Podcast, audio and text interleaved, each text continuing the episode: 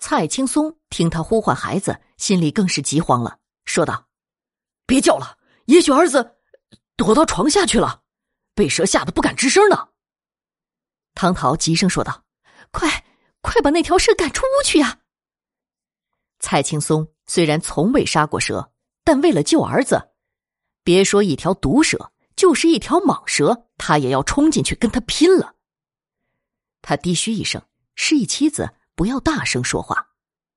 待妻子进身后，他才小心的开了房门。汤桃虽然吓得全身抖如筛糠，但也积极配合丈夫，将客厅、书房、主卧室以及其他所有可能蛇逃出的地方都打开了灯。蔡青松将门打开了后，夫妻俩先是站在门外看了一会儿，确定蛇不在门边后。蔡青松方才一点点的将门推开，但奇怪的是，那条蛇已经不见了踪影。两人看不到蛇，更觉得惊恐了。蛇如果藏到了床下或者别的隐蔽的地方，显然更加危险。汤桃痴痴的问道：“怎么不不见了？儿子呢？”蔡青松吐出了一口气。又仔细的看了一遍儿子床上凌乱的被褥，确定蛇不在床上后，才一点一点的弯下了腰，朝床下张望。但床下没有儿子的身影，那条蛇也不在。不过床下有个纸箱子，因此不能肯定蛇一定没有躲在床下。他们又紧张的向屋里别的地方看去，儿子蔡高飞的房间。只有十五平米，除了床和书桌下面可以勉强藏一个人以外，其他地方都是一目了然。但书桌下面也没有儿子。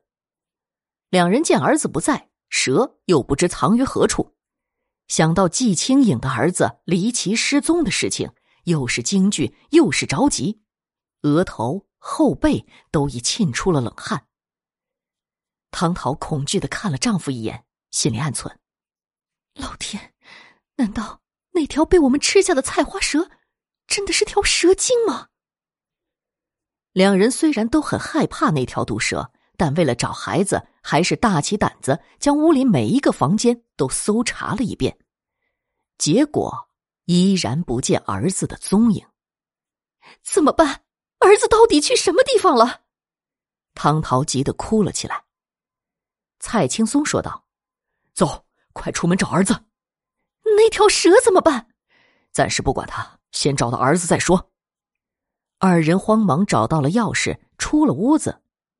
汤桃正要关大门，蔡青松说道：“别关门，让蛇自己离去。”汤桃心想，给蛇留条逃跑之路也是好的。反正现在是深夜了，邻居们都睡了，不用担心别人顺手牵羊。他们所住的这栋住宅是蔡青松单位的福利房，是一栋老楼房，没有电梯。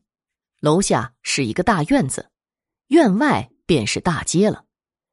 两人下楼后，先在大院子里找了一阵儿，不见儿子的踪影，又急忙上街寻人。为了不误事儿，他们出了单位的大门后，便分头寻找。此时已将近凌晨两点钟，街上。除了一些夜宵摊子还能看见几个人之外，别处都不见人影。汤桃向东奔了一阵始终不见儿子身影。想起刚才与季清影通话的内容，心里的不祥预感越来越浓。老天，肯定像青影猜测的那样，事情起因与那条被我们吃了的菜花蛇有关。那条蛇真的是一条蛇精吗？他越想越不安。不管现在是什么时间，摸出手机，一边向前小跑，一边给季清影打电话。季清影接了电话后，他哭着将自己儿子也失踪了的情况简略讲了一遍。季清影听说他家也出现了一条毒蛇，说道：“我刚才跟你通话的时候，家里也出现了怪事儿，也出现了一条毒蛇。什么？你家里也出了一条毒蛇？”你听我讲，那条毒蛇其实并不存在，是那条毒蛇弄的幻影。原来季清影的丈夫赖远航发现那条蛇只是一条无头蛇后，胆子便大了起来。见那条蛇将家里的家具和墙壁到处都溅上了血污，忙用插棍挑起蛇，从阳台上扔了下去。无头蛇被扔掉后，家里又发生了一件怪事儿：家具和墙壁上被蛇溅上的污血，像变魔法一样突然消失了。两人惊奇不已，又跑下楼去看那条蛇，却发现楼下根本没有那条无头蛇。两人发呆半晌，最后得出结论：那条无头蛇其实并不存在。一定是那条被妻子和他的同学吃下的蛇精在作怪，无头蛇只是他弄出的幻影。经过这件事后，夫妇二人再无异议，认定事情起因是吃了一条蛇精。季清影本想给汤桃打个电话，但见时间太晚，便决定明天再打电话。哪知汤桃反而给他打来了电话。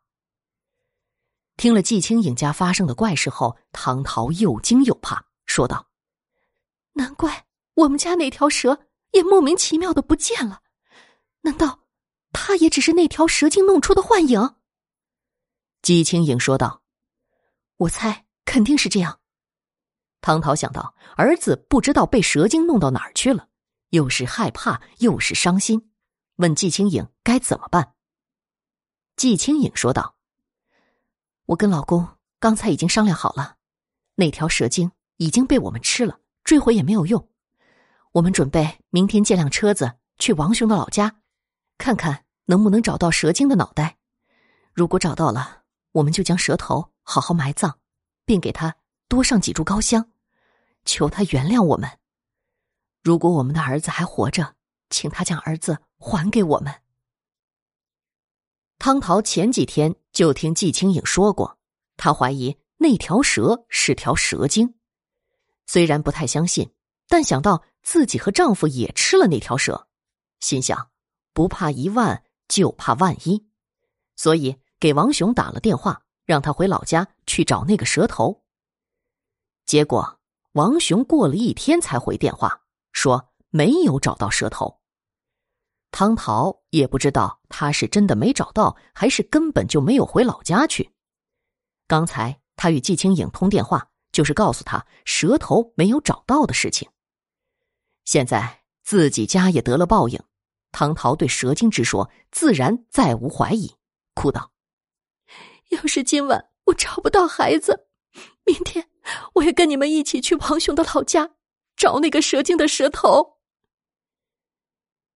这天晚上，蔡青松、汤桃夫妇就跟那晚赖远航、季清影夫妇一样，找到天明也没有找到儿子，家里那条蛇也没有再发现。